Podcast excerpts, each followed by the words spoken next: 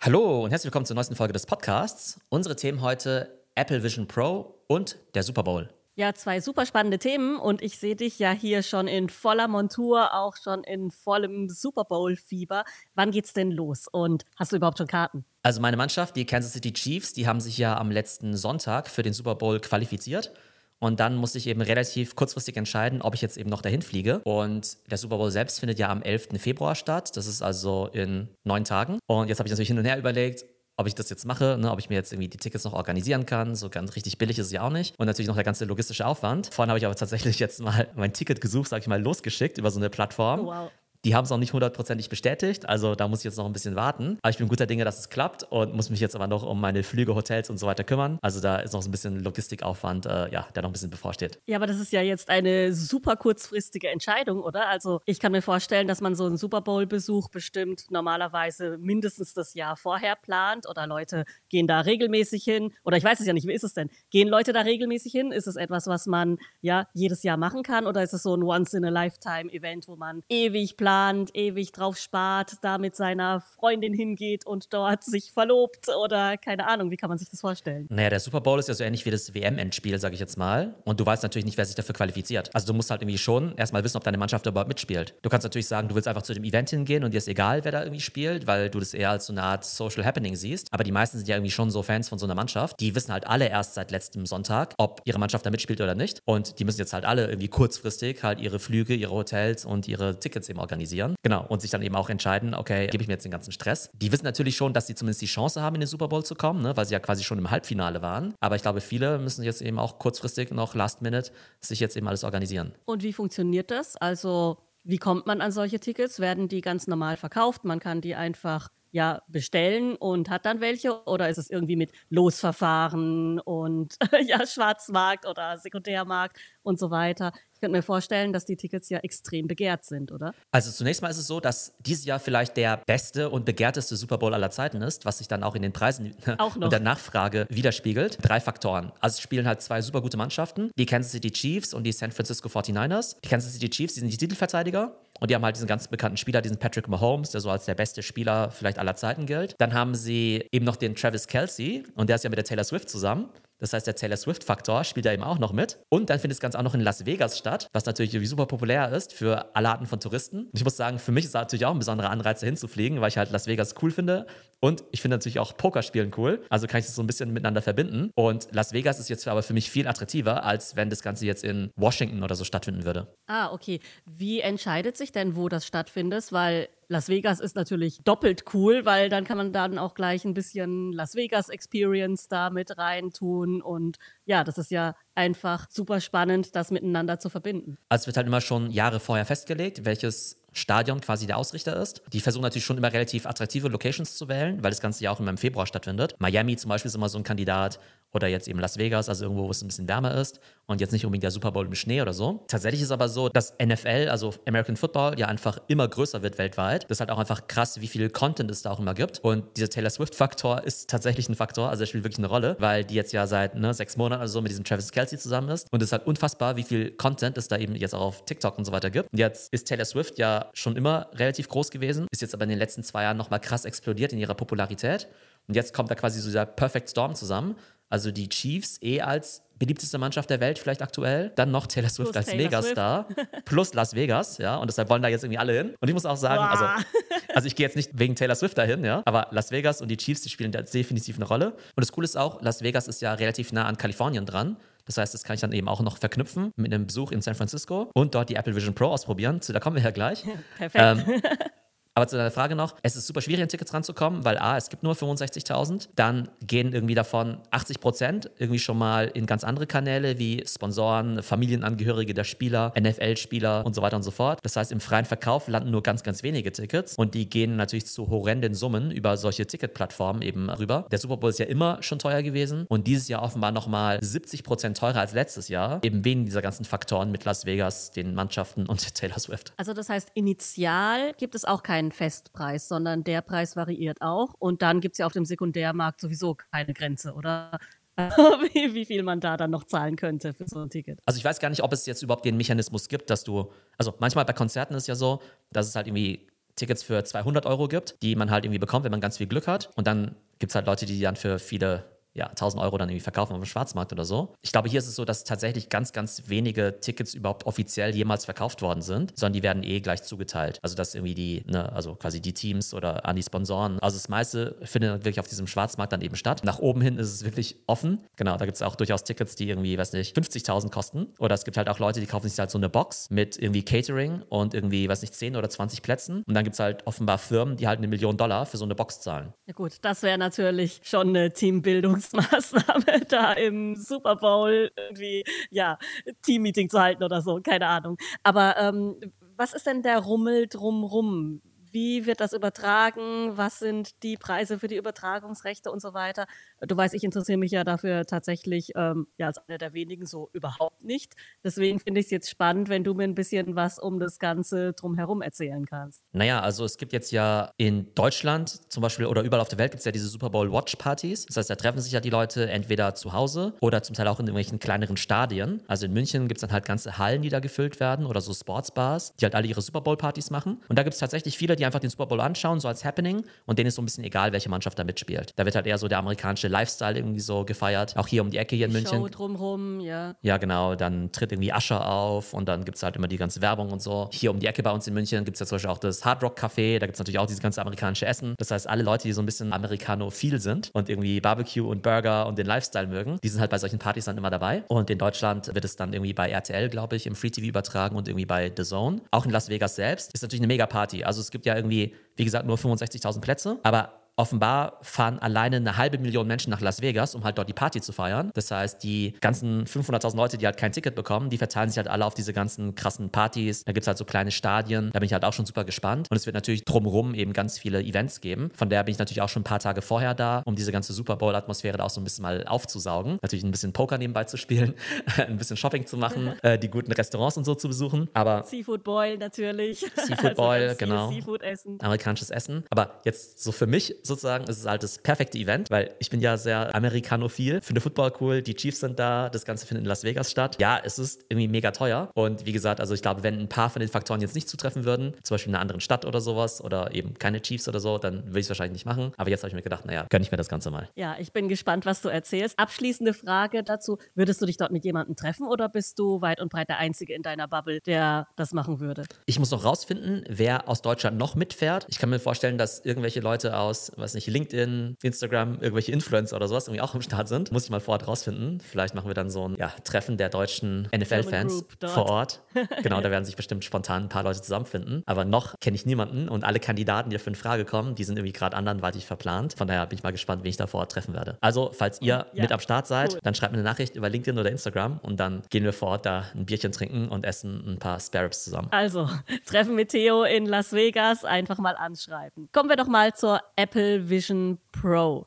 Die kommt heute ja raus, hast du mir erzählt. Und es gab auch schon einige Reviews natürlich und Medienberichte. Ja, aber bevor wir zu den Reviews gehen, schauen wir uns natürlich erstmal an, was kann dieses Ding überhaupt? Ich sehe hier auch schon irgendwie so ein ganz schickes Head-Mounted Display, also so eine Art äh, größere Taucherbrille, kann man sagen. Und ja, beschreib doch mal, Theo, was soll denn dieses Ding für Use Cases haben? Also zunächst mal ist es ja so, dass du die Brille eben aufziehst und dann zeigen sie ja zum Beispiel, wie jemand in seinem Wohnzimmer sitzt und dann die ganzen Icons eben auch von, ne, so ähnlich wie beim iPhone eigentlich erscheinen, aber die schwirren quasi so im Raum eben rum. Das heißt, du siehst so deinen echten Raum plus dann eben die ganzen Apps, die du eben sehen wirst. Das Ding ist aber, du hast die ganze Zeit diese Brille an. Das heißt, das, was du jetzt von deinem echten Wohnzimmer siehst, ist jetzt nicht die Realität so gesehen, sondern das, was die Kamera einfängt. Also jetzt nicht so wie eine echte Brille, wo du jetzt irgendwie halt wirklich jetzt so sagen kannst, okay, ich sehe jetzt irgendwie meinen Raum, sondern die Brille gucken kann, ja. die Kamera, die nimmt eben das dann eben auf und das ist das, was sie Pass-Through nennen. Also, dass quasi die Realität quasi dargestellt wird und in der Schicht oben drüber zeigen sie dann eben nochmal diese ganzen Apps als Beispiel. Ah, okay. Weil als ich das jetzt gerade gesehen habe, in der ersten Sekunde dachte ich, es ist so eine Art Augmented Reality. Aber so wie du es jetzt gerade erklärt hast, ist es gerade das eben nicht, sondern es ist nochmal umgerechnet. Eine Kamera guckt nach vorne, nimmt die Umgebung auf, zeigt dir das Bild und auf dieses Bild wird dann nochmal ein Layer draufgelegt. Genau, ist so Fake Augmented Guckst also auf Reality. einen Screen. Genau, also Fake Augmented Reality, also letztendlich dann irgendwie so eine Mischung aus Augmented und Virtual Reality, aber de facto Virtual Reality. Jetzt gibt es aber zum Beispiel diesen Case auf der Apple-Webseite, dass da jetzt zum Beispiel jemand so Webbrowsing macht. Das heißt, da ist irgendwie gerade eine Frau in einem sehr schönen Zimmer, ne? wie es sich für Apple gehört. Und die switcht jetzt eben gerade zwischen ganz vielen Apps hinter, hin und her, also quasi zwischen Browserfenstern. Und was du jetzt halt machen kannst, ist, dass du ganz viele Tabs quasi nebeneinander platzieren kannst. Das heißt, du musst dir quasi Apple Vision Pro vorstellen wie ein unendlich großer Bildschirm, quasi wie wenn du jetzt in einem Kino wärst, in einem IMAX, wo du einfach sagen kannst, okay, ich habe alle meine Apps, die ich normalerweise auch auf meinem iPhone habe, kann die aber beliebig groß machen und kann ganz viele Fenster parallel machen. Okay, als jemand, der sowieso über 20 Tabs offen hat, finde ich das relativ äh, gefährlich, dass das schnell unübersichtlich wird, wenn man dann einen unendlich großen Screen hat und da seine 1250.000 Tabs dann offen hat, die man nie wieder findet, wo man was hatte. Gibt es denn auch eine Funktion, wo man die alle auf einmal wieder schließen kann? Die gibt es bestimmt auch, ja. Genau, schließe alle Tabs, die gibt es bestimmt. Wäre für mich die wichtigste, glaube ich. Schließe alle Tabs und äh, mach alles nochmal von vorne auf. Ich glaube jetzt auch nicht, dass du jetzt die ganze Zeit dieses Multitasking machen wirst, aber ich glaube, es ist irgendwie ganz nützlich zu sagen, okay, du hast zumindest die Möglichkeit, so ein bisschen hin und her zu switchen. Also die stellen sich ja quasi Apple Vision Pro eher so vor wie so eine Art Monitorersatz. Was du aber auch hier für Use Cases siehst, ist, dass du natürlich damit irgendwie Content konsumieren kannst. Und dann kannst du halt sagen, ich kann mir meinen Screen beliebig groß machen. Ja, also ich kann mir quasi einen 200 Zoll Fernseher machen. Und ich habe jetzt eben auch Reviewer gehört, die gesagt haben, hey, alleine dieser Use Case, sich Filme anzuschauen, der ist halt so gigantisch. Das sind auch Reviewer, die halt die besten Home Cinema Anlagen zu Hause haben mit riesigen Fernsehern. Und die sagen, das wäre überhaupt nicht zu vergleichen. Das wäre halt wie wenn du dein eigenes IMAX-Kino zu Hause hättest. Die können jetzt gar nicht mehr mit ihrem 80 äh, Zoll Fernseher arbeiten, weil der einfach viel zu puppelig ist im Vergleich zu Apple Vision Pro. Okay, also was sagen die? Ist es sehr immersiv? Ist es so ein 3D-Erlebnis? Oder weil du meinst, es ist wie ein IMAX zu Hause, dann haben die wahrscheinlich auch das entsprechende Sound-Equipment zu Hause, um dieses Erlebnis nachzubauen. Also was genau ist daran jetzt so toll? Also ich glaube einmal einfach, dass es gigantisch groß ist, ja, dass es einfach ein Vorteil ist. Ich glaube schon, dadurch, dass du ja quasi das beliebig groß machen kannst, bist du halt quasi in diesem Ding halt so immersed, also quasi gefangen, weil du links mhm. und rechts ja nicht mehr dein Wohnzimmer unbedingt siehst, ja, ähm, sondern halt quasi überall dann dieser Screen ist. Und dann haben sie auch noch dieses Spatial Audio, was dann wohl auch dann direkt in deine Ohren reinkommt. Und das soll wohl cool, diesen ganzen 3D-Effekt irgendwie vermitteln. Generell ist jetzt ja bei der Apple Vision Pro so ein bisschen die Frage, okay, wofür kann man es jetzt eigentlich benutzen? Ist jetzt so ein Multi-Purpose-Device, hat es jetzt den Anspruch, dass man damit alles machen kann, was du auch mit deinem Mac machen kannst, in einer guten Qualität. Aber diese Reviewer, die sagen halt, hey, ja, irgendwann wird es möglich sein, aber selbst wenn du es nur zum Filme gucken benutzt, ja, dann gibt es halt so viele Leute, die halt irgendwie, was weiß ich, viel Geld ausgeben für irgendwie so einen super Beamer oder sowas oder für so ein krasses Soundsystem, dass sich alleine fürs Filme gucken sich das Ganze schon lohnen würde. Apropos lohnen, was kostet es denn? Weil man guckt ja dann alleine.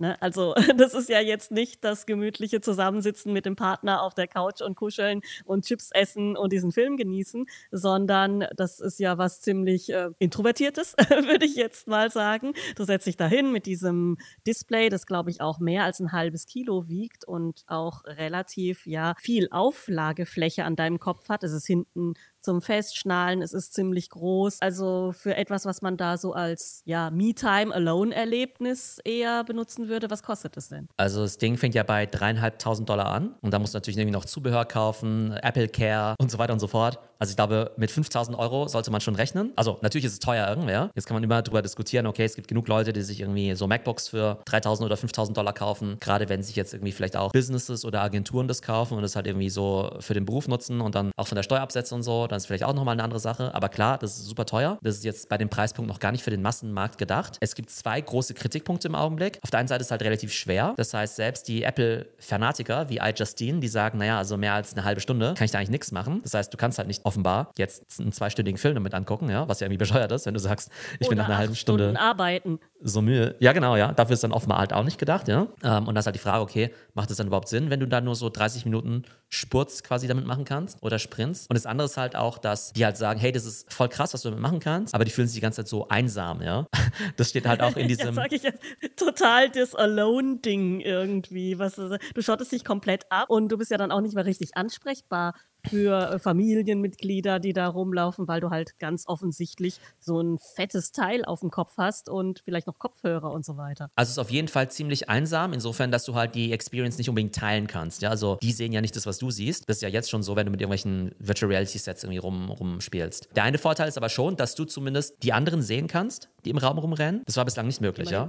Also, also ah, okay. nee, also wenn du jetzt eine normale VR-Brille hast, dann siehst du halt genau deine App, du siehst halt genau dein komisches 3D-Spiel. Stimmt, ja. Und dann kann halt irgendwie dein Partner oder deine Kinder direkt vor deiner Nase sein und du siehst die einfach nicht, ja. Das heißt, jetzt kannst du zumindest durch dieses Pass-Through schon mal quasi deine Umwelt wahrnehmen. Und das andere ist halt, das ist jetzt ein bisschen strange, ja, dass die anderen quasi, wenn sie jetzt auf deine Brille draufschauen, deine Augen sehen, aber es sind nicht deine echten Augen, sondern quasi auch nur ein Display. nee, echt. Also das ist auch quasi ein Kamerabild von deinen Augen, was dann nach außen projiziert wird. Ja, genau. Also da draußen Oder ist quasi wie? ein Screen. Genau, draußen ist quasi ein Screen. Das ist jetzt nicht, also es soll den Eindruck vermitteln, dass es wie so eine Art Sonnenbrille ist, dass du jetzt quasi sagen kannst, ah, okay, gut, ich sehe ja die Tumai, die halt hinter ihrer Brille ist, aber tatsächlich guckst du auf einen Screen drauf, der quasi deine Augen von innen irgendwie filmt. Das heißt auch wieder so gefaked, ja? Okay, das ist aber jetzt schon ziemlich weird, würde ich mal sagen. Genau, und, Und, dann kommt ja noch was dazu. Du hast mir ja erzählt, es gibt ja da auch ein Akkuproblem, gell? was das Ganze für mich auch äh, ziemlich lustig gemacht hat. Ja, genau. Also das Ding ist so oder so schon ziemlich groß und schwer. Apple hat jetzt aber den Akku sozusagen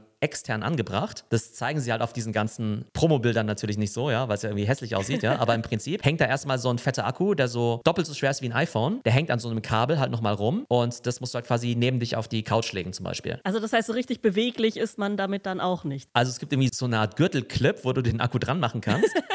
für den du auch nochmal 50 Euro Aber zahlen hängt ja kannst. trotzdem vom Kopf, ja. Also das heißt, du musst es schon irgendwie so machen, dass es nicht noch zusätzlich an diesem eh schon schweren Head-Mounted Display, ich nenne es jetzt extra nicht Brille, dass es nicht extra daran auch noch zerrt, oder? Ja, genau. Das heißt, wenn du halt rumläufst, musst du es halt in der Hosentasche oder in diesem Clip haben. Oder wenn du halt sitzt, hast du es auf deinem Schreibtisch liegen oder auf deinem Sofa meinetwegen. Jetzt habe ich gerade mal auf der Apple-Webseite geschaut. Sie versuchen natürlich, das Kabel relativ unprominent darzustellen, aber zumindest verstecken sie es nicht komplett. Also jetzt habe ich zumindest mal ein Bild gesehen, wo man das Kabel auch relativ eindeutig sieht hier, ne? Aber auf den anderen Bildern, wenn du so genau hinguckst, dann würdest du ja davon ausgehen, ja, das äh, Dass man irgendwie frei beweglich ist. Ja, aber es gibt auch einen Grund, warum man dieses Battery Pack hier auch nie sieht. Ich habe es nämlich tatsächlich in so einem Review gesehen. Es ist relativ groß. Also es ist schon so groß wie eine Hand, oder? Würde ich jetzt mal sagen. ja, ist offenbar doppelt so schwer wie ein iPhone. Also Okay, was Ist ja jetzt- schon ordentlich ist. Ja, genau, der ist jetzt, jetzt, jetzt nicht klein. Ne? Wir haben jetzt ja nebenbei noch den Review von The Verge auf. Da siehst du übrigens ja auch, ne, wie das bei anderen aussieht. Das ist ja der Nilay Patel, auch super cooler äh, ja, Reviewer und ich glaube auch Chef von The Verge. Und da siehst du jetzt zum Beispiel ja auch sozusagen von außen so seine Fake-Augen, ja. Das sieht ja auch nicht so, nicht so wirklich gut So aus. toll. Dann zeigen sie auch noch das Zubehör. Ne? Dann gibt es halt irgendwie so eine riesige Tasche, wo du das Apple Vision Pro reintun kannst. Die Tasche kostet auch nochmal 200 Dollar. Das heißt, da kommen dann die ganzen Accessoires dann eben mit dazu. Und die Idee ist aber tatsächlich, dass Apple ja sagt, hey, nimm das Ding doch mit ins Flugzeug, setz es mal wegen im Flugzeug auf, um dir dann deine Filme anzugucken und so. Ne? Also die wollen schon, dass du damit quasi unterwegs bist und mobil bist, aber sollst halt nicht damit rumlaufen. Okay, also ich stelle mir gerade die Zielgruppe vor und ich glaube, wenn ich so ein Ding hätte, wäre ich wahrscheinlich schon eher jemand, der sowieso schon erste Klasse fliegt und da würde ich, glaube ich, dann ja die ganzen erste Klasse äh, Bequemlichkeiten eher in Anspruch nehmen, als mir jetzt so ein Ding da aufzusetzen. Aber warum nicht? Also für zwei Stunden oder halbe Stunde oder für wie lange das dann auch bequem ist. Was ich mich halt gerade frage, ist, ob man eigentlich dieses Device immer in Kombination mit dem Preis irgendwie diskutieren muss, ja? Also ob das irgendwie vollkommen fair ist zu sagen, äh, Moment mal, dafür, dass das Ding so teuer ist, ist, kann das aber irgendwie A, B und C nicht. Oder ob man irgendwie ganz klar sagen muss,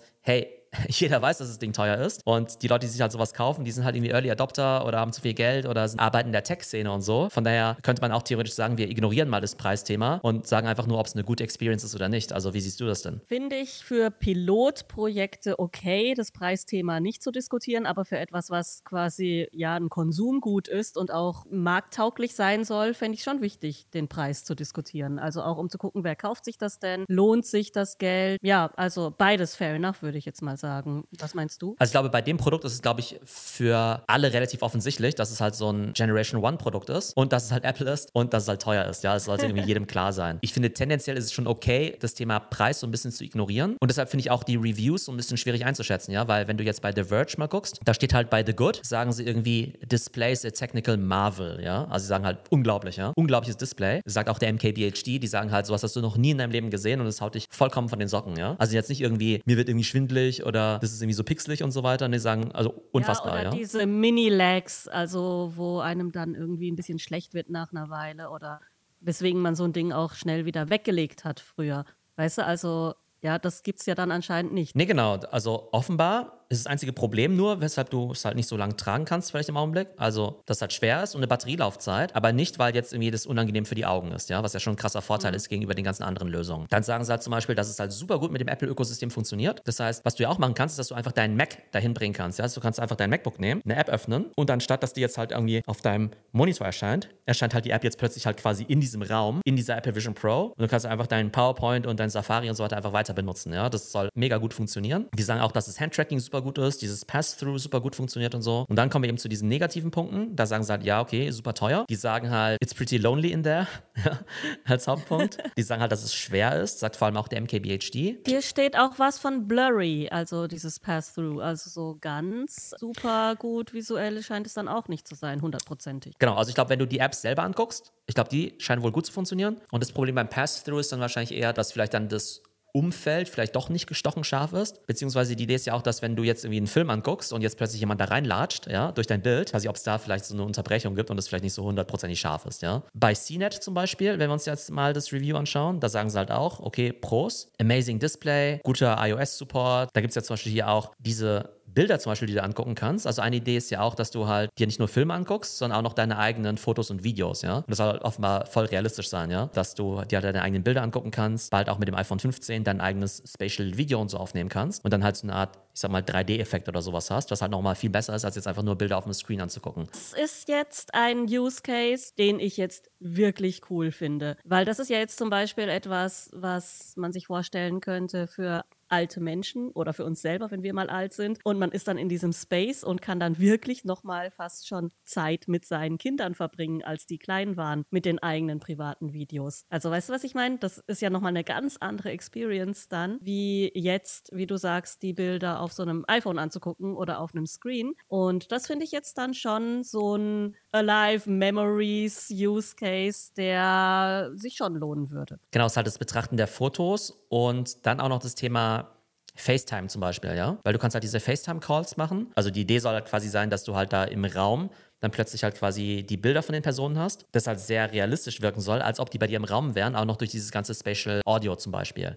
Ne? Und da gibt es halt irgendwie auch so Use Cases, dass du halt sagen kannst, okay, nehmen wir mal an, da wird zum Beispiel gezeigt, wie eine zum Beispiel ihren Koffer packt und gleichzeitig halt noch mit jemandem spricht oder sowas, ja, wie du jetzt mit jemandem sprechen würdest, der jetzt mit dir im Raum wäre. Das heißt, ja, du hast zwar diese blöde Brille irgendwie auf dem Kopf, auf der anderen Seite hast du halt immer deine Hände frei weil du jetzt halt nicht die ganze Zeit dein Handy in, die Hand, in der Hand halten musst und mit deinem Handy sprechen musst, ja. Also das finde ich eben auch ganz spannend. Ja, diese FaceTime-Calls, also man sieht hier jetzt einen Raum und diese Person, die diese Brille aufhat, die auch einen Bildschirm hat und irgendwas arbeiten kann, meinetwegen. Und dann sind da noch andere Menschen im Raum in riesig. Also nicht wie auf FaceTime mit diesem winzigen Bild da auf deinem iPhone, sondern eben fast in Lebensgröße was das Ganze ja natürlich auch nochmal ein bisschen interaktiver macht und ein bisschen netter mit den Leuten zu reden. Aber das ist halt schon ziemlich cool, ne? weil tatsächlich, also mach mal so einen FaceTime-Call. Also A ist die Person ja relativ klein und vor allem, wenn du es auch noch mit mehreren Personen machst, ist ja jeder von denen dann irgendwie zwei Zentimeter groß, ja. Und mhm, da kannst ja. du halt einfach sagen, ich habe halt diese Fenster, ich habe halt meine Person, die platziere ich halt irgendwie so im Raum, kann nebenbei noch mein anderes Zeug machen, habe meine Hände frei, habe vielleicht noch irgendwelche anderen Apps offen. Also da bin ich echt mal so gespannt, wie das äh, sein wird. Das heißt, da kannst du dich halt schon im Raum bewegen, im Vergleich zu, ich sitze sitz jetzt vor meinem Laptop oder habe jetzt mein Handy in der Hand. Also diesen Use Case finde ich dann schon ganz cool. Und auf der einen Seite, ich glaube, was halt super einsam ist, ist halt natürlich, ähm, wenn echte Menschen mit dir im Raum sind und du plötzlich diese Brille hast und quasi in deiner Ding da lebst. Aber ich glaube, wenn du halt eh, sagen wir mal, gerade allein bist, weil du auf Reisen bist und jetzt zum Beispiel zu Hause anrufst, dann kann ich mir schon vorstellen, dass es halt viel, viel besser ist, als wenn du jetzt einfach nur ganz normal mit jemandem telefonierst oder FaceTime machst. Ja, absolut. Aber lustig, dass uns ja zeitgleich quasi derselbe Gedanke gekommen ist. Ich habe nämlich gerade gedacht, so, oh, das ist ja voll cool, wenn man da irgendwie alleine ist, gerade irgendwo, wie du sagst, unterwegs oder wenn man alleine lebt und dann quasi mit seiner Familie oder mit seinen Freunden telefonieren kann, die auf einem anderen Kontinent leben beispielsweise. Blöd ist es, ja, wenn dann ja in deiner Familie drei, vier Leute mit einem Head-Mounted Display und Noise-Canceling-Kopfhörern alle zusammen in einem Raum sitzen und jeder virtuell mit anderen Leuten rumhängt gerade. Das wäre sozusagen die andere, das andere Extrem von einem äh, schlechten Use Case. Ja, genau. Ich meine, im Augenblick ist es ja noch so, dass, nehmen wir an, du hast jetzt, keine Ahnung, du telefonierst mit deiner Familie in Amerika und dann reicht man ja manchmal so das Handy rum, ja, und sagt, hey, guck mal und so weiter, ne? Und dann können ja mehrere Leute dran teilnehmen. Jetzt stelle ich mir wie gerade vor, ob dann jetzt in Zukunft alle so eine Apple Vision Pro haben müssen im Haushalt, um dann solche Calls machen zu können. Ist ja irgendwie auch mhm. ganz nett, ne? Da muss irgendwie so für vier Personen die 5000 Dollar ausgeben. Also da wird sich Apple natürlich freuen. Ja, klar. Und dadurch, dass es jetzt dann It's Lonely in There, ja, kam ja auch schon. Und dadurch, dass es so immersiv ist, schottet man sich dadurch halt noch mehr ab, wie viele es ja sowieso schon tun, wenn sie in ihr Handy glotzen die ganze Zeit. Also so im Familienalltag oder selbst wenn Freunde zusammen rumhängen, das beobachtet man ja auch, muss man ja mehrere Leute schon mal mehrmals ansprechen und sagen, hey, ja, und die chatten mit Leuten, die nicht anwesend sind. Also das ist natürlich dann hier auch noch mal extremer möglich. Also jetzt ist ja auch schon so, dass ich, ich ja zum Beispiel ja auch da schuldig bin, dass ich ja ständig meine AirPods drin habe, ja. Ne? Und das gehört sich ja eigentlich nicht unbedingt, wenn du mit anderen Leuten irgendwie im Raum bist, ja. Und selbst wenn ich jetzt irgendwie nichts hören würde, ja, dann ist es ja irgendwie trotzdem komisch, weil die Leute vielleicht denken, ja, vielleicht hört er ja irgendwie gerade was oder hört er mir überhaupt zu oder sowas, ne? Und oftmals höre ich dann irgendwie trotzdem was. Also, ne, muss ich zugeben, schlechter Habit so von mir. Aber stell dir mal vor, genauso wie jetzt ja Leute immer ihre AirPods drin haben, egal ob sie was hören oder nicht, hat bald jeder so eine komische Brille auf, ja. Und du weißt doch gar nicht, was sie machen. Dann kannst du, dann sagen sie immer, du, ich schaue mir gerade keinen Film an, ich äh, sehe alles über Pass-Through, aber ich habe gerade keine App aktiv oder so. Und eigentlich machen die halt gerade alle irgendwas anderes. Oder das ist ja so dieser Klassiker, ne? Ich mach's mal hier nebenbei auf, ja. Du kennst ja hier diese legendäre Homer Simpson-Brille, ja. wo ja quasi so die offenen Augen aufgemalt sind, aber der eigentlich unter der, hinter der Brille irgendwie schläft. Und da ist ja genauso. Dadurch, dass du ja nicht deine eigenen Augen siehst nach außen, sondern nur dieses Display, kannst du ja vielleicht auch mal so Fake-Augen machen und einfach sagen, ja, ja, ich schaue ganz aufmerksam zu ich in der Vorlesung, genau. im Meeting, im Meeting, ja. Und irgendwie eigentlich so oder guckst irgendwelche Filme oder sowas dabei. Klar, also ich weiß nicht. Also ich finde für mich so, wenn ich mir das jetzt anschaue, habe ich schon ein ganz deutliches komfortabel Hardware-Problem. Also ich weiß schon, ohne dass ich es auf habe, dass ich das jetzt nicht stundenlang tragen könnte. Wobei die Frage ist, ob du es halt wirklich stundenlang tragen musst, ne? Also wir FaceTime jetzt ja auch nicht stundenlang irgendwer, sondern wenn du jetzt mhm. sagst, ich habe jetzt ein Meeting und ich kann jetzt das Meeting eine Viertelstunde lang machen und das ist halt irgendwie viel cooler als halt normal, ja, dann wäre das ja schon ein Grund. Für wie viel Geld würdest du so ein Ding jetzt kaufen? Würdest du so ein Ding jetzt für 2000 Euro kaufen oder für 1000 Euro? Glaubst du, dass du eins besitzen wirst? Also Prediction. Glaubst du, dass du in zwei oder drei Jahren eins davon besitzen wirst? Also sagen wir es mal so. Ich glaube, wenn das Ding deutlich kleiner wird, ja, dann werde ich schon eins besitzen. Also aber hauptsächlich denke ich mal, vielleicht um mit Leuten zu telefonieren, weiß nicht. Filme zu schauen, wahrscheinlich schon. Wobei ich das auch nicht genau weiß, weil ich das ja eigentlich schon gerne mit jemandem zusammen mache. Ich schaue tatsächlich inzwischen, da ich relativ wenig Zeit habe, auch relativ wenig alleine. Das war früher ja ausgeprägter, als ich noch mehr Zeit hatte. Hm, Gaming wäre vielleicht so ein Use Case, wofür ich das gerne hätte. Den Punkt haben wir noch gar nicht angesprochen und das kam hier jetzt auch noch gar nicht so raus.